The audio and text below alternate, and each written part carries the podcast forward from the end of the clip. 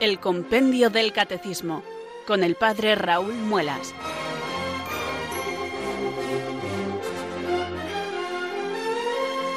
Muy buenas tardes, queridos oyentes de Radio María. Son las 4, las 3 en Canarias. Aquí comienza una nueva edición del programa El Compendio del Catecismo de la Iglesia Católica. Reciban desde Talavera de la Reina un saludo muy cordial del Padre Raúl Muelas, que un día más les habla desde estos micrófonos de Radio María, la radio de la Virgen, la fuerza de la esperanza. Sed todos bienvenidos.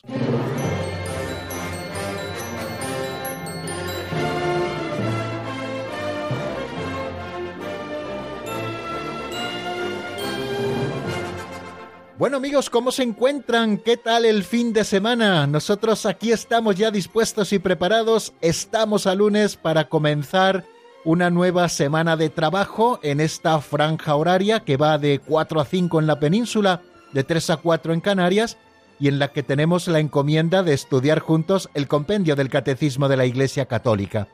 A veces la palabra estudiar es así como muy solemne, pero a mí me gusta utilizarla porque es lo que verdaderamente estamos haciendo.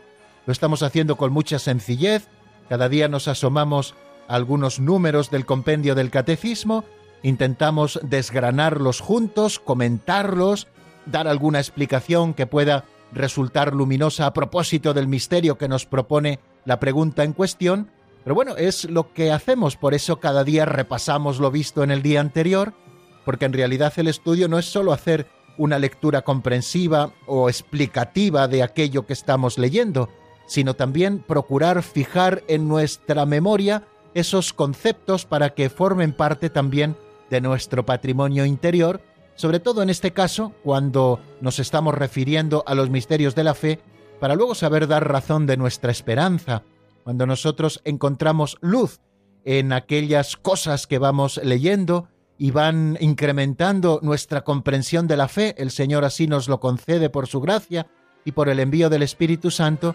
pues es bueno también que procuremos retener algunas cosas claves para que luego las utilicemos también en nuestra oración. Se puede rezar, queridos oyentes, con el compendio del Catecismo de la Iglesia Católica y con otros textos doctrinales también, porque allí vemos contenida la verdad, esa verdad que nos salva, esa verdad que nos ha revelado plenamente Jesucristo, y esa verdad a la que nos ha conducido el Espíritu Santo, por aquellas palabras que nos dijo Jesucristo profetizando lo que haría el Espíritu Santo cuando viniese efusivamente a la iglesia, Él nos conduciría hasta la verdad plena.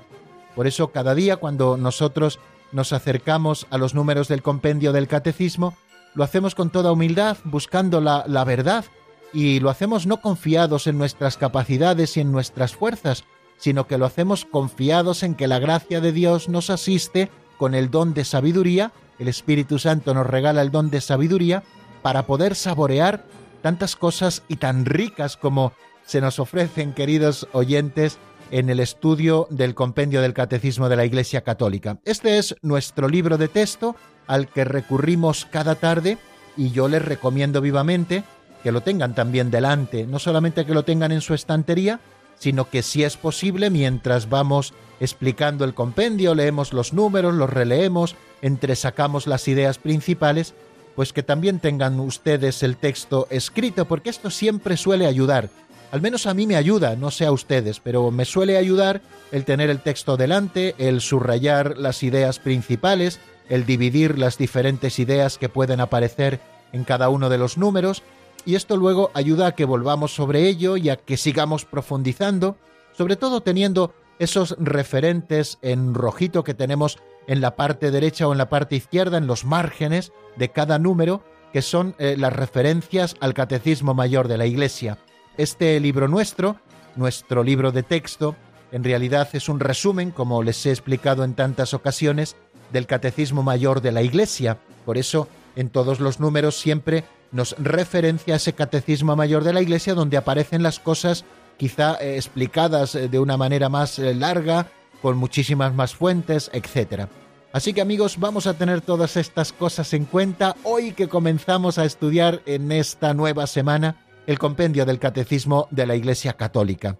Vamos a comenzar como siempre rezando, elevamos nuestra plegaria al Señor para que envíe sobre nosotros el Espíritu Santo, que ilumine nuestra inteligencia y fortalezca nuestra voluntad para que podamos acercarnos al misterio de la verdad contenido en la fe católica.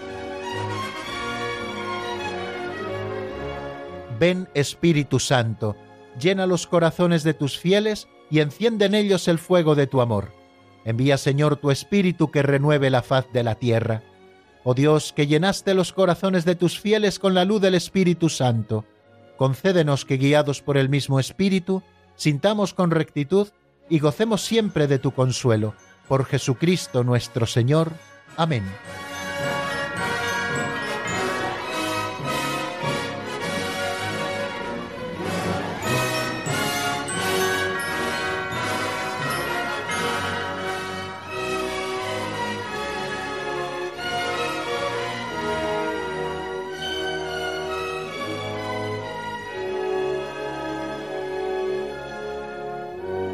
Después de este saludo inicial y después de haber hecho esta oración de invocación al Espíritu Santo, seguimos dando pasos en nuestro programa hacia este segundo momento que nos acompaña cada día y que titulamos Pinceladas de Sabiduría. Tomamos en nuestras manos, al menos servidor de ustedes así lo hace, un libro así titulado Pinceladas de Sabiduría, escrito hace algo así como 30 años por el sacerdote operario diocesano ya de feliz memoria don Justo López Melús, que de una manera muy sencilla, de una manera simpática y con una prosa fantástica, nos presenta pequeñas historietas, pequeñas narraciones de apenas un minuto, minuto y cuarto como mucho, y estas pinceladas siempre nos dan pie a que luego nosotros podamos hacer alguna reflexión concreta y práctica para nuestra vida cristiana de manera que se conviertan en auténticos aperitivos catequéticos o catequesis prácticas para que apliquemos de una manera sencilla la verdad que vamos conociendo en el estudio del compendio del catecismo, de la doctrina católica, para que la vayamos aplicando a cosas concretas y a veces sencillas de nuestra vida. Eso es lo que pretendemos hacer con estas pinceladas. Unas pinceladas, si ustedes se dan cuenta, llenas de sentido común, que es lo más hermoso que tienen, ¿no? Están llenas de sentido común. Eh, de manera que eh, si estamos un poquito atentos a la historia, a estos cuentecillos que a veces incluso aparecen, pues qué fácil es sacar una moraleja, qué fácil es sacar una conclusión aplicada a nuestra vida concreta. Bueno, vamos a escuchar la pincelada de hoy que se titula La estatua abandonada. Vamos a ver qué nos dice don Justo López Melús en esta pincelada que una vez más nos lee nuestro amigo Alberto.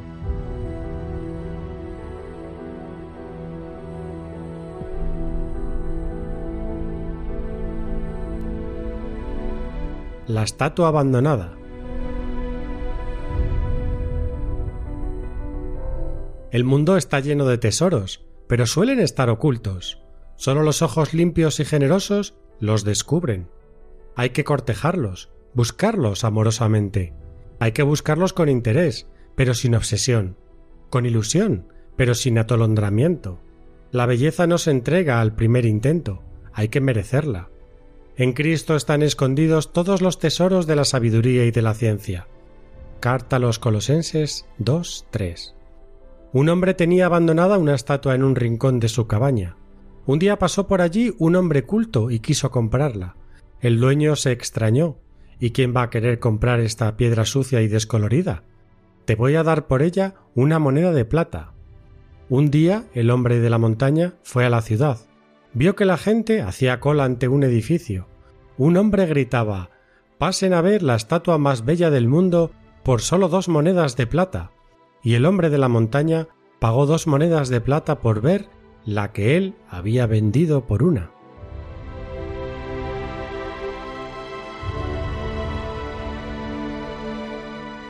Fíjense si son prácticas, queridos amigos, las pinceladas. Esta de hoy no puede ser lo más. Nos está hablando de que a veces estamos rodeados de tesoros y no sabemos descubrirlos.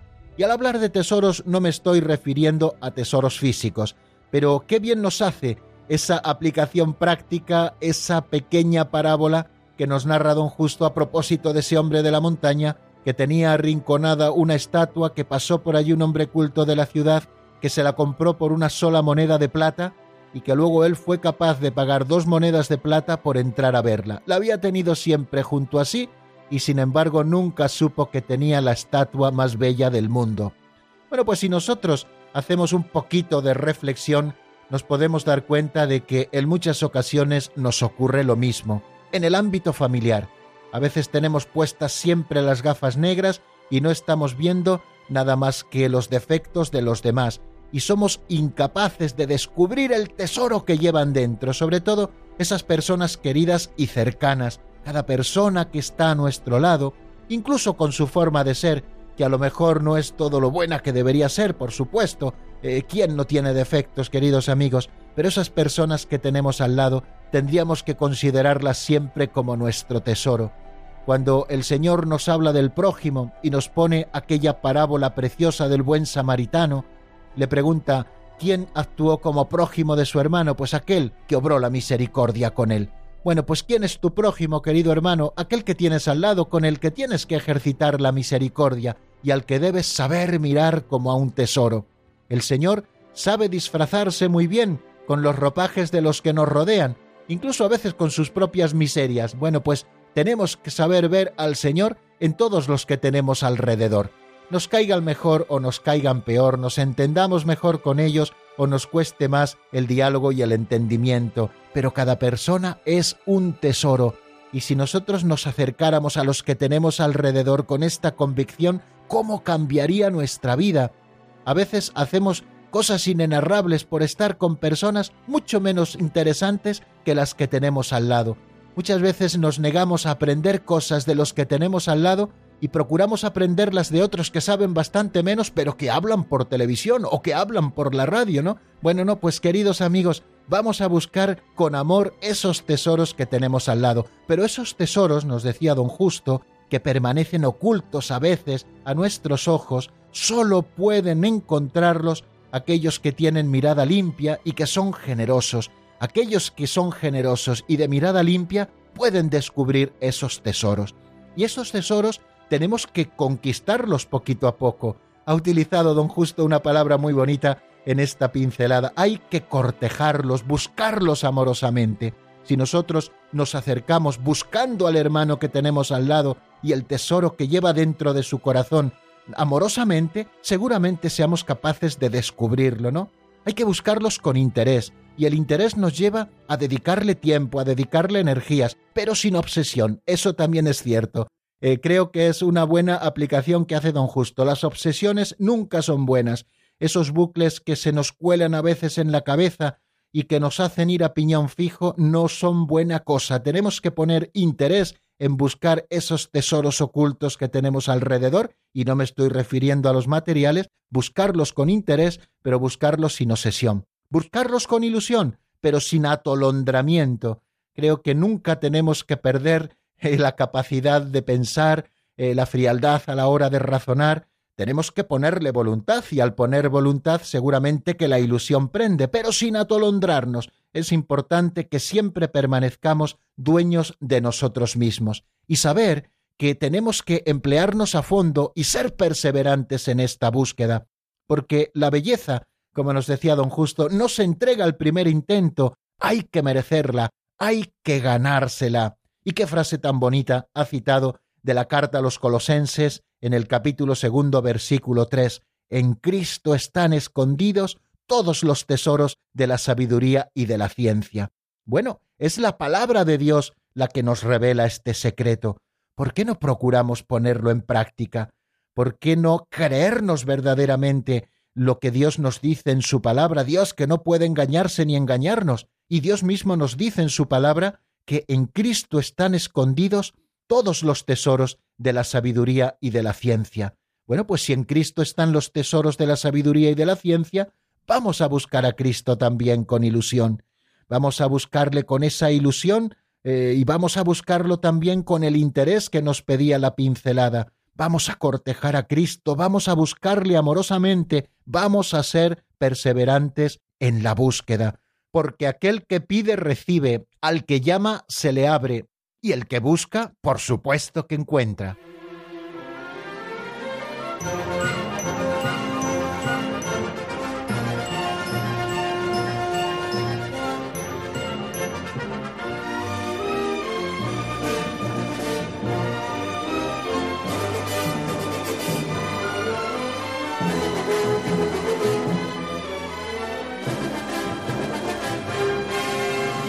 Continuamos, queridos oyentes, en la sintonía de Radio María y vamos a abordar este tercer espacio de nuestro programa cuando son las cuatro y cuarto de la tarde, una hora menos en el archipiélago canario.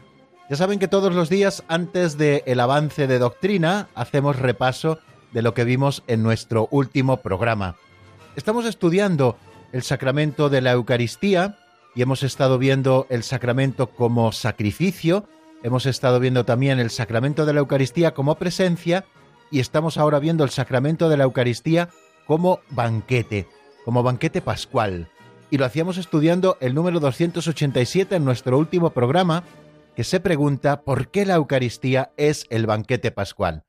A esta pregunta, el compendio del Catecismo da la siguiente respuesta. La Eucaristía es el banquete pascual porque Cristo, realizando sacramentalmente su Pascua, nos entrega su cuerpo y su sangre, ofrecidos como comida y bebida, y nos une con Él y entre nosotros en su sacrificio. Bien, la Eucaristía es banquete pascual, y nos dice el Catecismo Mayor de la Iglesia a propósito de esto que la misa es, a la vez e inseparablemente, el memorial sacrificial en que se perpetúa el sacrificio de la cruz y el banquete sagrado de la comunión en el cuerpo y la sangre del Señor dos aspectos inseparablemente unidos en la Eucaristía, el de sacrificio de la cruz y el de banquete sagrado. Pero la celebración del sacrificio eucarístico, continúa diciendo el número 1382 del Catecismo Mayor, está totalmente orientada hacia la unión íntima de los fieles con Cristo por medio de la comunión. Este es el fin del sacrificio eucarístico, la unión íntima de los fieles que se realiza con Cristo por medio de la comunión eucarística. Cuando nosotros comulgamos, estamos recibiendo a Cristo mismo que se ofrece por nosotros. Al estudiar este número, en nuestro último programa nos asomábamos al capítulo 6 del Evangelio de San Juan, al discurso del pan de vida que Jesucristo nos ofrece en la sinagoga de Cafarnaún. Allí nos dice, En verdad, en verdad os digo, si no coméis la carne del Hijo del Hombre y no bebéis su sangre, no tendréis vida en vosotros. El Señor nos dirige una invitación urgente, por tanto, a recibirle en el sacramento de la Eucaristía. ¿Cuáles son los frutos de la comunión? Enumerábamos algunos frutos siguiendo el Catecismo Mayor de la Iglesia para ampliar un poquito más eso que nos dice el número 287 del compendio, porque la Eucaristía es banquete pascual. ¿Cuáles son los frutos, por tanto, de la comunión? Decíamos en primer lugar que la comunión acrecienta nuestra unión con Cristo. Recibir la Eucaristía en la comunión da como fruto principal la unión íntima con Cristo Jesús. Existe una unión más íntima con el Señor que poderle recibir dentro de nosotros como alimento. Y es que el Señor nos dice, quien come mi carne y bebe mi sangre, habita en mí y yo en él. Este quizá es el mayor grado de intimidad que podemos tener con Jesucristo, habitar en él y Él en nosotros a través de la comunión de su cuerpo y de su sangre. La vida en Cristo encuentra, por tanto, su fundamento en el banquete eucarístico. Lo mismo que me ha enviado el Padre que vive y yo vivo por el Padre, también el que me come vivirá por mí. Son palabras todas del discurso del pan de vida que antes les citaba, que se encuentra en el capítulo 6 de San Juan y que yo les recomiendo que en un ratito que tengan puedan repasar ese discurso del pan de vida. De manera que lo que el alimento material produce en nuestra vida corporal, la comunión lo realiza de manera admirable en nuestra vida espiritual. La comunión con la carne de Cristo resucitado, vivificada por el Espíritu Santo y vivificante, conserva, acrecienta y renueva la vida de gracia recibida en el bautismo. Igual que el alimento material conserva, acrecienta y renueva la vida natural, el banquete espiritual, la comunión con la carne de Cristo, está conservando, acrecentando y renovando la vida de gracia que nosotros recibimos en el bautismo y que fortalecimos en el sacramento de la confirmación.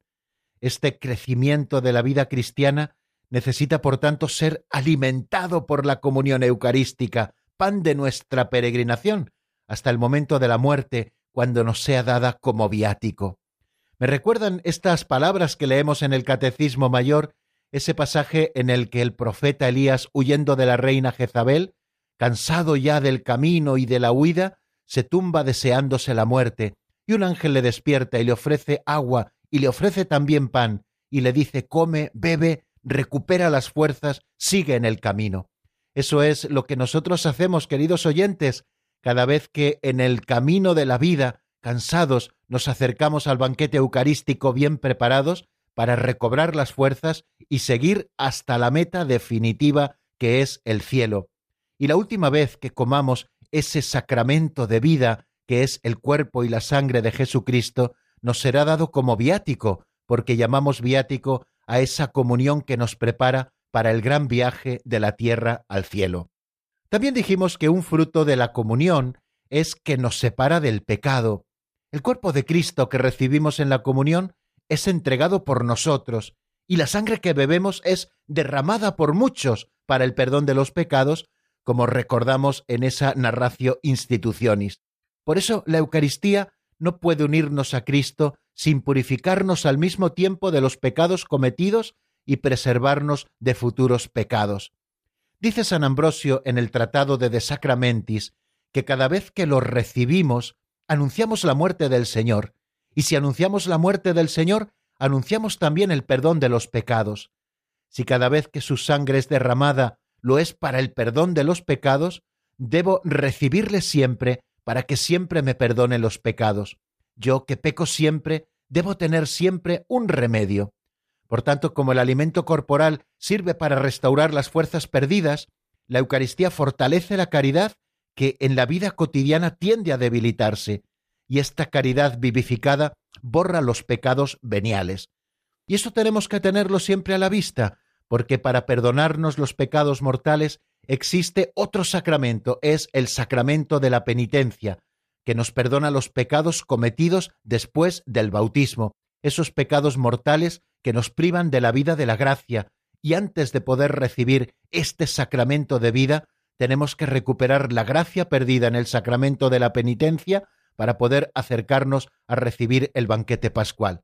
Pero la comunión nos separa de esos pecados veniales, el cuerpo que recibimos y la sangre que bebemos derramada para el perdón de los pecados, nos purifica y nos preserva de futuros pecados. Nos dice San Fulgencio de Ruspe en la obra Contrayesta Fabiani, porque Cristo murió por nuestro amor, cuando hacemos conmemoración de su muerte en nuestro sacrificio, pedimos que venga el Espíritu Santo y nos comunique el amor.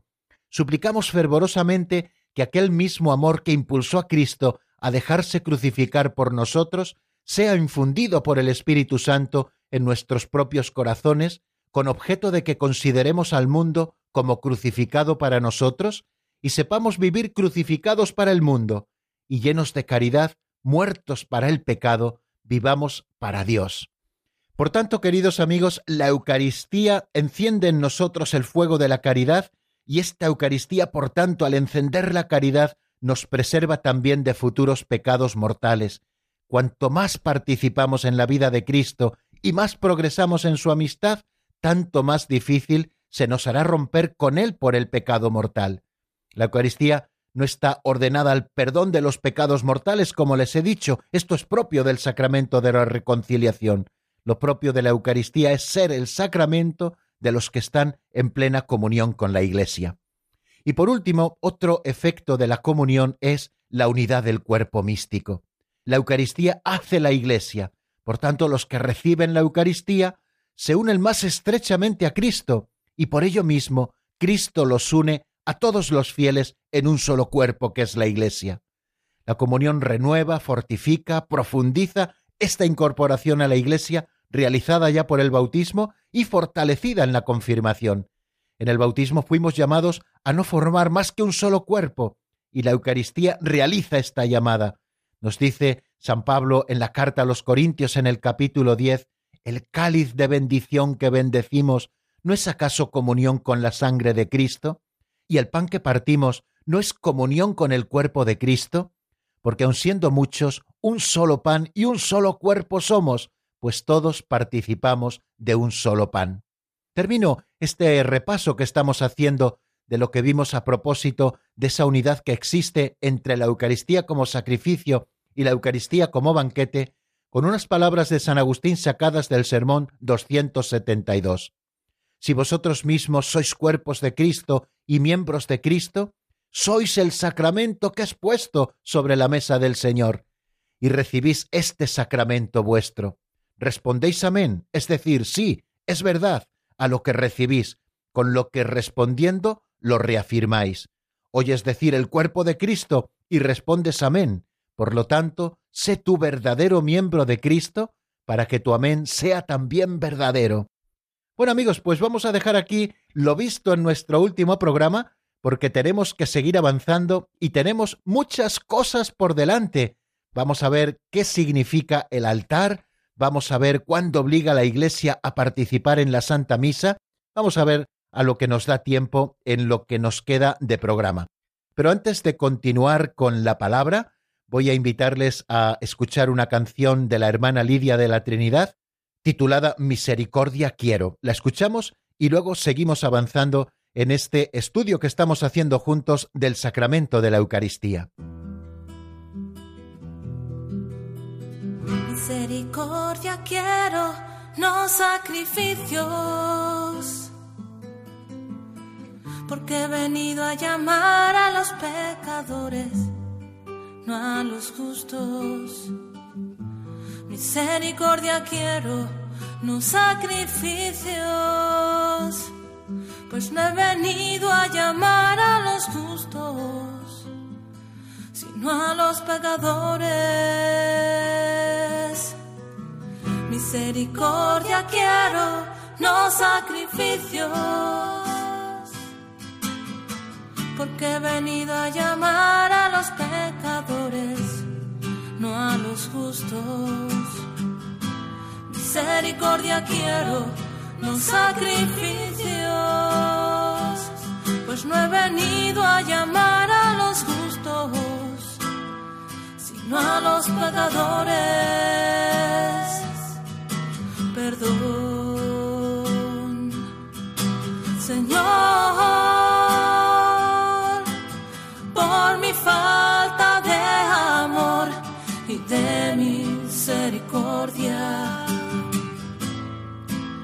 Perdóname, Señor, por mi falta de compasión, por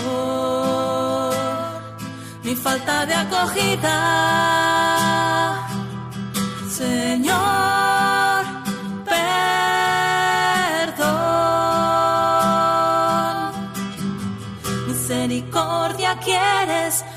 sacrificios, porque has venido a llamar a los pecadores, no a los justos. Misericordia quieres, tu Señor, pues ponla tú en mí, pues ponla tú en mí, pues yo no sé amar, pues mi egoísmo a veces sale y no me deja vivir como tú quieres. Por eso pon, Señor, esa misericordia. Convierte tú mi corazón y dame tú ese amor que yo no sé dar,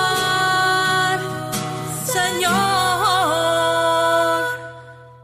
Están escuchando el Compendio del Catecismo con el Padre Raúl Muelas.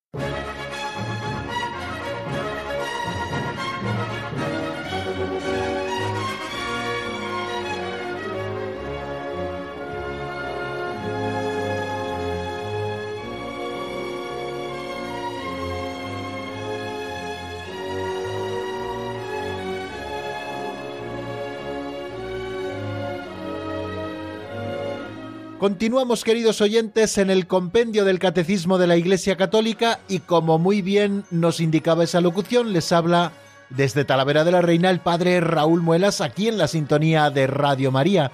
Vamos a seguir con el avance de doctrina. Vamos a enfrentarnos con el número 288 y el número 289. Bueno, vamos a ver primero qué significa el altar. Cuando nosotros entramos en una iglesia, si esta iglesia está bien construida con criterios litúrgicos, lo primero que llama nuestra atención, porque hacia allí confluye nuestra mirada, es el altar del sacrificio, que ocupa normalmente el centro del espacio celebrativo. Es el altar donde se ofrece el sacrificio. El altar que es muy importante, que representa al mismo Cristo, si ustedes se dan cuenta en las celebraciones solemnes, cuando el sacerdote llega al altar y lo besa, siempre veneramos el altar al comienzo y al final de nuestra celebración y depositamos ese beso en el altar material y en realidad estamos besando a Cristo. Bueno, pues el sacerdote en las celebraciones solemnes además inciensa al altar. El incienso solamente se le ofrece a Dios. Es un signo de la adoración que rendimos a Dios.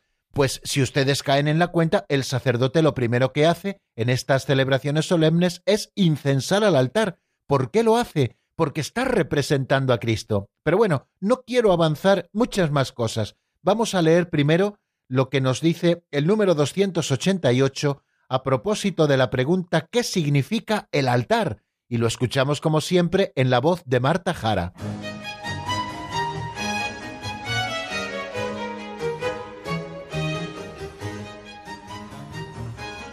Número 288.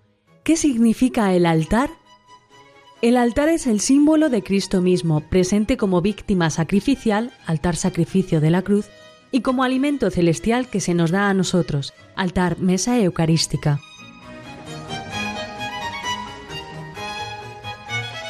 escueto y parco en palabras el compendio del catecismo, pero rico en ideas, en esas eh, apenas tres líneas en las que nos describe lo que significa el altar. Estamos, les recuerdo, en el número 288, por si ustedes quieren leerlo conmigo para recordar lo que ya nos ha leído Marta Jara.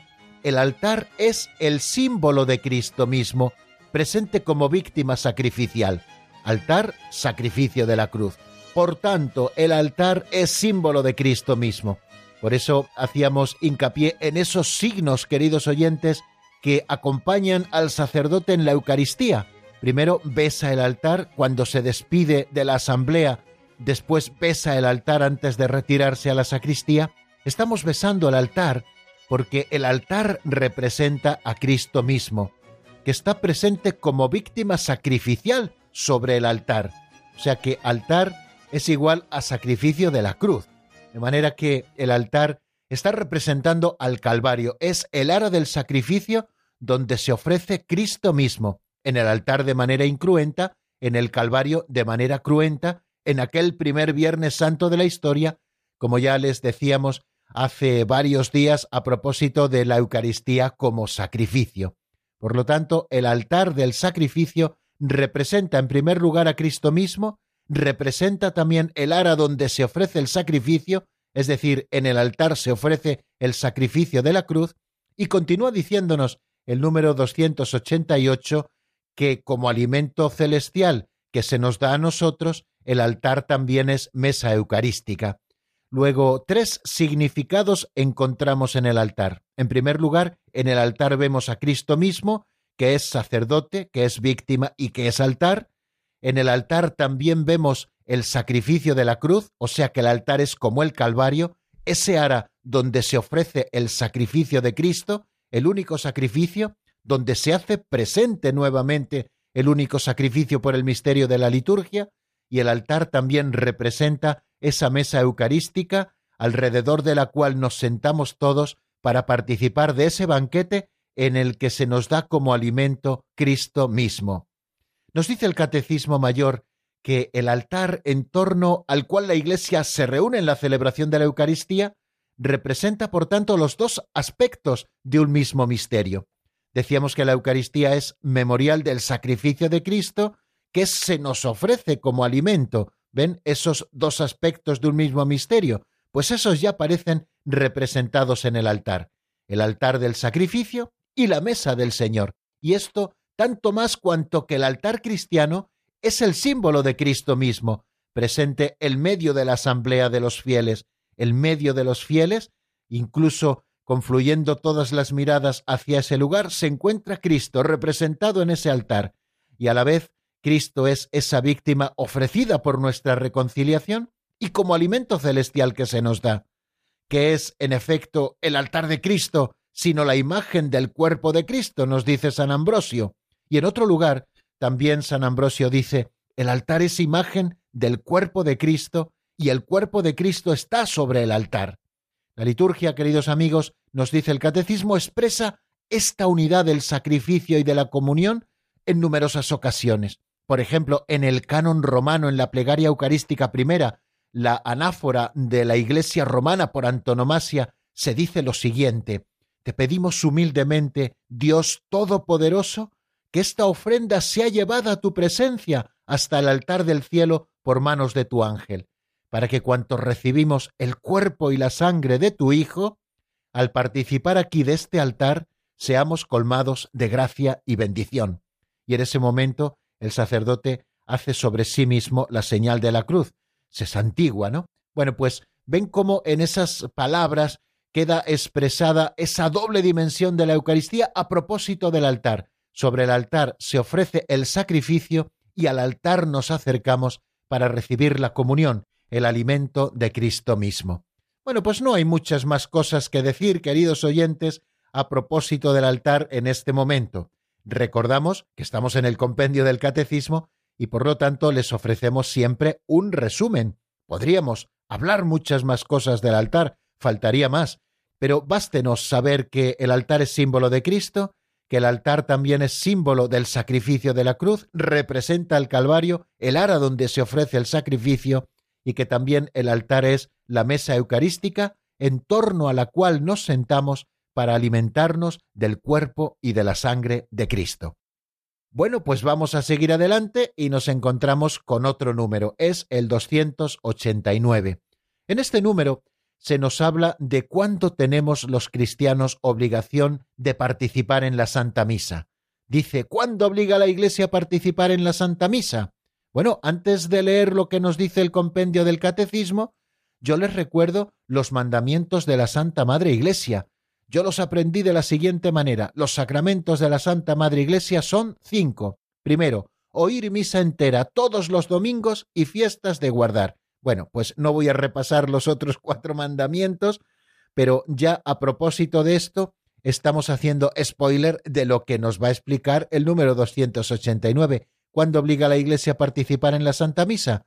Vamos a escucharlo primero en la voz de Marta Jara y después eh, tratamos de hacer una sencilla explicación o de recordar lo que todos sabemos.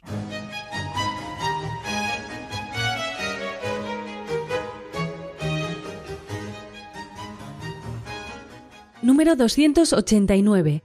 ¿Cuándo obliga la Iglesia a participar de la Santa Misa?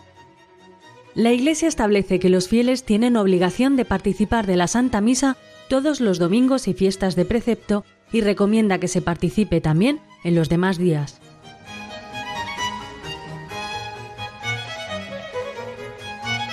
Bien, pues ha quedado muy claro, la Iglesia establece que los fieles tienen obligación de participar de la Santa Misa todos los domingos y fiestas de precepto, y recomienda que se participe también en los demás días. Bueno, pues también poquitas palabras y mucho contenido. Cuando la Iglesia obliga a los fieles a participar en la Santa Misa, los domingos y los días de precepto. A esos me quiero referir y ahora recordaremos cuáles son esos días de precepto, los días universales. Luego en las diócesis también hay días de precepto en cada diócesis a propósito de la celebración del patrón, etc. Pero bueno, la Iglesia establece que los fieles tenemos la obligación de participar en la Santa Misa todos los domingos, o sea, todos los domingos, no algunos domingos o los domingos que puedo. No tenemos que hacer lo posible, queridos amigos, si no hay causas de naturaleza mayor. Y cuando hablo de causas de naturaleza mayor, me estoy refiriendo a causas relacionadas con la salud, porque uno está enfermo, pues por supuesto que está dispensado de participar en la Santa Misa, porque qué más quisiera él que poder ir, ¿no? Bueno, pero no sirve el decir, no es que yo trabajo el domingo, bueno, pues eh, tendrá que procurar asistir el sábado si trabajas el domingo, ¿no? Eh, la Iglesia nos da facilidades y sobre todo desde el Concilio Vaticano II en que se introdujo el poder celebrar la misa del domingo de manera anticipada el sábado por la tarde.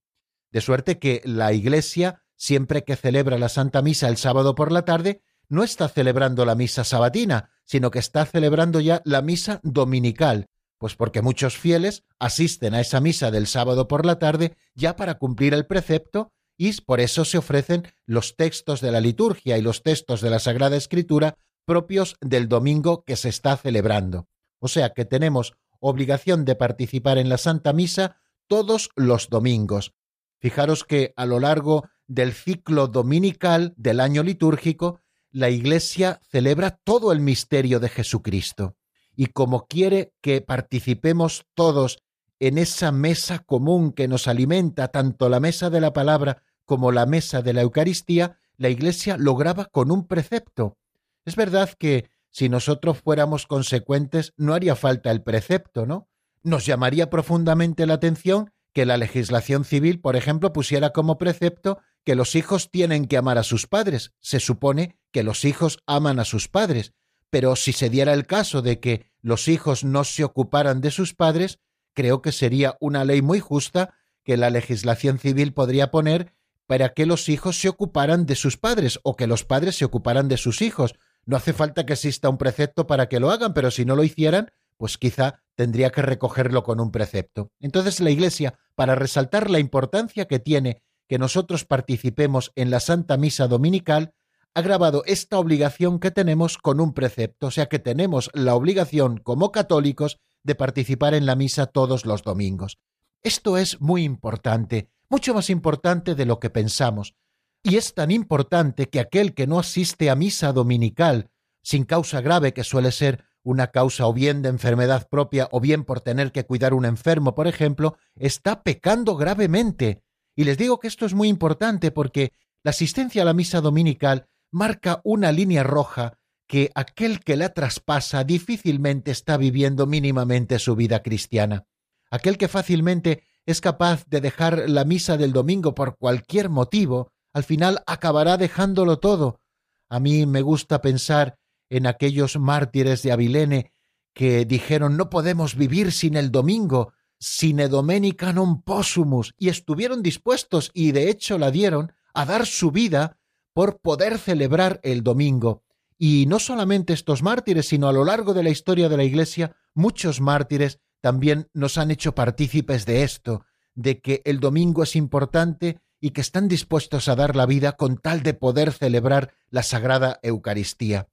Vamos a tomarnos muy en serio, queridos oyentes, esta obligación de escuchar misa entera todos los domingos y fiestas de guardar, es decir, participar, como decimos ahora, en la misa entera todos los domingos y fiestas de guardar.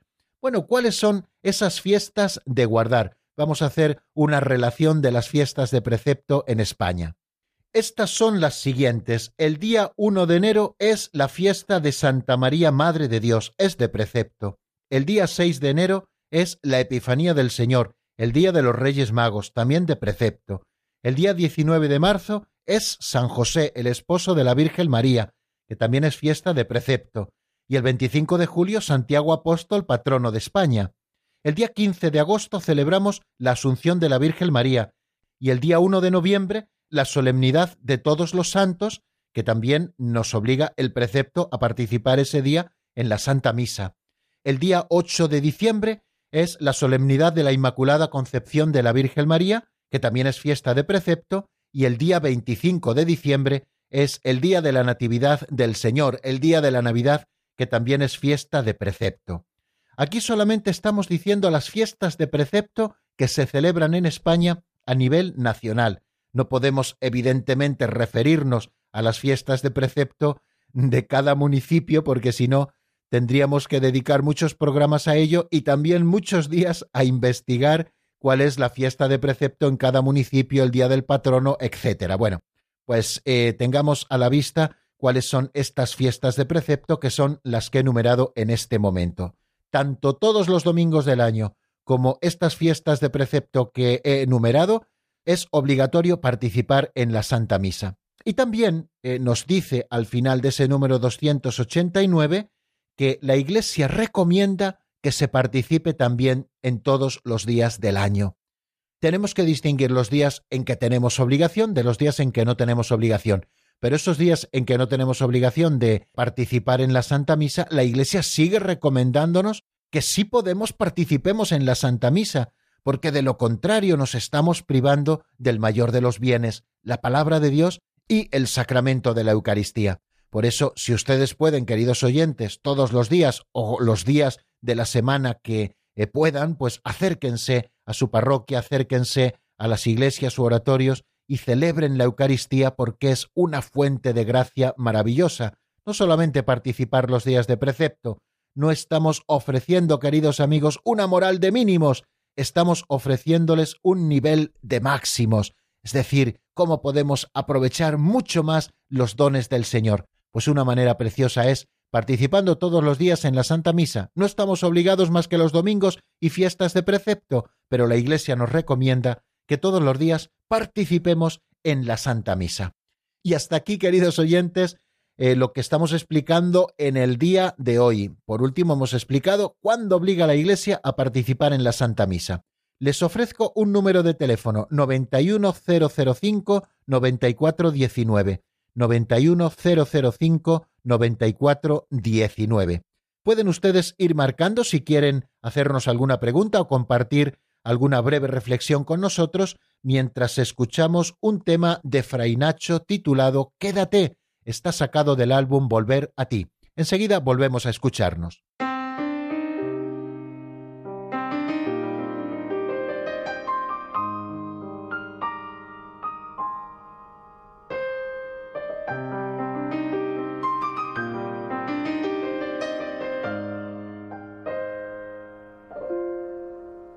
Sino tú que calmaste hasta los mares, podrá calmar de mi alma la tempestad.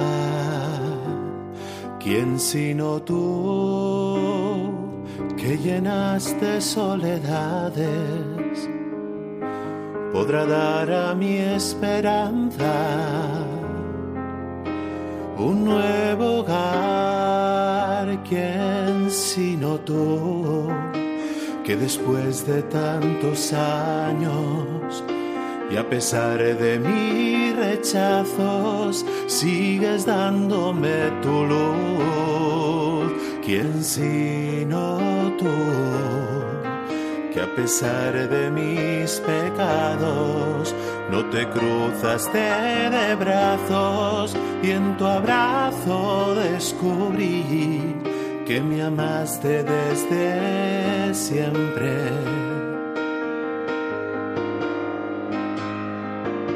Y para siempre.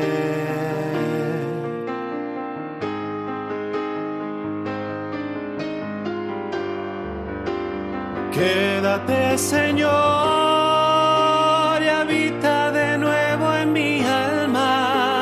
sola quedó tras mi marcha y herida por falta de amor.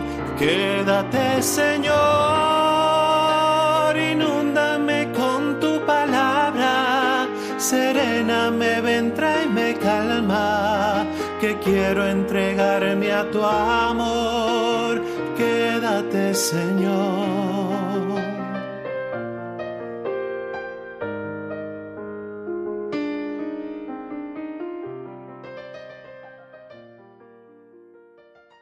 Están escuchando el Compendio del Catecismo con el Padre Raúl Muelas.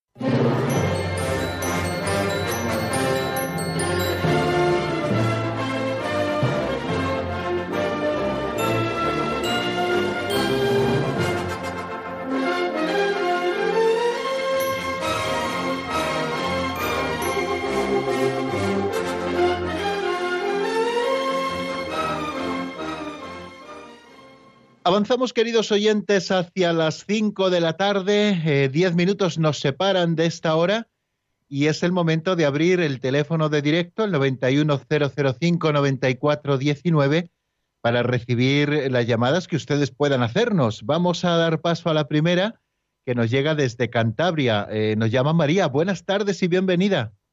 Hola, padre. Buenas tardes. Bien hallado. Muchas gracias por, sus, eh, por, sus, por sus charlas, por sus consejos y por su sabiduría. Eh, quería hacer una pregunta al hilo de la misa que precisamente ayer me surgió y, y ahora me viene muy bien. Es, vamos a ver, ayer en las lecturas de la misa del domingo, en la primera, en el Salmo, en la segunda, pues salieron a leer unas nenas, pues una tendría nueve años, diez y la otra ocho o menos, o siete. Y claro, pues las niñas leían pues como niñas que están empezando a, a saber leer y mm, claro, no, no transmitían ideas, no fraseaban, no era como, bueno, en fin, ya me entiende. Entonces, eh, Claro, yo tenía entendido, y le quería hacer esta pregunta para que usted me lo, me lo aclarara, tenía entendido que una persona hasta por lo menos no estar confirmada, es decir, unos 14 años o de ahí para arriba, no podía leer en la iglesia eh, porque, claro, se supone que no tiene cuajo, o perdón por la expresión, para transmitir los contenidos de las lecturas con un poco de expresión. Entonces, eh, yo le quiero preguntar, yo me indigné por dentro porque no entendí nada, no, luego lo leí en casa, bueno, no, no, no transmiten la idea, ¿no? la globalidad del, del mensaje. Y le quería preguntar a usted qué opina de esto, si es que es verdad que no se puede si no son más mayorcitas o si no importa. Gracias, padre. Muy bien, pues nada, le agradezco muchísimo su intervención, María. Y, nada, es una pregunta muy interesante que nos da pie a hablar también de la importancia que tiene la proclamación de la palabra de Dios. Algún día, cuando estábamos viendo las partes que tiene la misa, un solo acto de culto, pero en dos partes, la liturgia de la palabra y la liturgia eucarística, algo nos referimos al tema, pero nos da pie su pregunta para poder desarrollarlo un poquito más. Eh, eh, no sé si existe, y en esto desconozco si existe alguna normativa al respecto. Sí que es verdad que había escuchado que para hacer las peticiones, por ejemplo, pues eh, sea gente que ya ha recibido el sacramento de la confirmación, los que los hagan, ¿no? Pero no, no sé exactamente si, si hay o no hay al respecto alguna normativa de la Iglesia. Lo que sí existe es mm, pues eh, unas directrices de la Iglesia de quien proclama la palabra de Dios lo haga de manera comprensible para que los fieles puedan escuchar eh, y entender eh, aquello que se está proclamando. Y en esto creo que tenemos que ser muy cuidadosos. En primer lugar, porque al final quien lee está poniendo voz, prestando su voz a la palabra de Dios para que la asamblea pueda comprenderla y en segundo lugar porque es un momento que tiene una dignidad muy grande como para que quede al albur de que la persona pueda balbucear unas ideas y podamos comprender algo, ¿no? Entonces, bien, está bien y los sacerdotes a veces lo buscamos, que exista participación, que los niños eh, pues también puedan participar en la Santa Misa, pues porque eso a veces también arrastra un poquito también a los padres para que puedan asistir y puedan poner mayor intención y mayor atención, por ejemplo, el caso de la palabra de Dios, pero claro, no, no podemos poner a leer a gente que todavía tiene dificultades para la lectura. Es más, ni siquiera podemos poner a leer a gente que sabe leer. Tenemos que poner a leer a gente que sabe proclamar la palabra de Dios, porque uno incluso puede saber leer muy bien para sí mismo, pero no sabe proyectar la voz hacia adelante, que hay sus ciertas técnicas, tampoco es que tengamos que ser unos técnicos en comunicación para proclamar la palabra de Dios, pero al menos sí saber proyectar la voz para que la asamblea pueda entender aquello que se está leyendo. Y otra cosa que es recomendable, que aquel que ejerce el ministerio de la lectura de la palabra de Dios, pues antes haya preparado un poquito las lecturas, puesto que a veces aparecen nombres, me estoy acordando ahora del de Nabucodonosor, que es un nombre muy conocido, pero a veces sube alguien a leer que no lo ha pronunciado nunca o que no le suena en demasía y empieza a balbucear ahí con los nombres propios. Y bueno, pues la verdad es que desdice mucho y produce un poco desdoro en la proclamación de la palabra. Por eso el que lean niños, pues está bien siempre y cuando sepan leer y proclamar, y para ello pues es necesario ensayar con ellos eh, lo que es la lectura para que puedan leer las frases completas y dándoles sentido, eh, levantar la voz y proyectarla para que los micrófonos lo recojan perfectamente y la gente pueda escucharlo. Y esto lo digo a, propósito de los niños, porque bueno, si es una misa en la que participan niños, se les puede dar también esa participación. Mm, vuelvo a repetir que no sé si existe o no una norma escrita sobre la edad a la que se puede proclamar en la palabra de Dios y si hay que estar o no confirmados. Supongo que no existe esa norma escrita, al menos en el derecho general de la Iglesia, en el Código de Derecho Canónico que yo he estudiado, pues no lo recuerdo que exista. Pero sí que por sentido común y por sentido también de la escucha de la palabra de Dios, ha de ser gente que, que, pueda cumplir bien ese cometido, ese oficio, ¿no? que es el de proclamar para que la Asamblea escuche y entienda esas palabras de vida que el Espíritu Santo evidentemente vivifica en la Asamblea cuando se proclaman en la liturgia. Bueno, creo que con esto más o menos trato de dar respuesta a esta pregunta de María y profundizamos también en ese tema interesante y que a veces es verdad que nos disgusta un poquito cuando sale alguien a leer o lo hace tan despacito que no entendemos o mal lee y al final no nos enteramos de lo que quiere decir. Si ya tiene sus dificultades, objetivamente hablando, el momento de la liturgia de la palabra, porque fácilmente nos distraemos y encima nos dan facilidades para la distracción porque no entendemos, pues, pues peor todavía, ¿no? Entonces yo creo que tenemos que cuidarlo los responsables de la animación litúrgica en las parroquias, incluso los propios sacerdotes, que al final tenemos la responsabilidad sobre la celebración eucarística de que aquellos que se elijan para leer lo hagan dignamente. No hace falta ser un locutor de radio, ni mucho menos, pero sí tener eh, al menos los suficientes conocimientos en cuanto a la comunicación para poder proyectar esa palabra y que la Asamblea lo entienda. Bueno amigos, pues no nos queda tiempo para más. Vamos a ir poniendo el punto final a nuestro programa. Agradecerles un día más que hayan estado con nosotros y recordarles que mañana, si Dios quiere, a las 5 en punto aquí estaremos. A las 4, perdón, a las 4 en punto aquí estaremos. A las 3 en Canarias, como todos los días. La bendición de Dios Todopoderoso, Padre, Hijo y Espíritu Santo, descienda sobre vosotros y permanezca para siempre. Amén. Hasta mañana, si Dios quiere, amigos.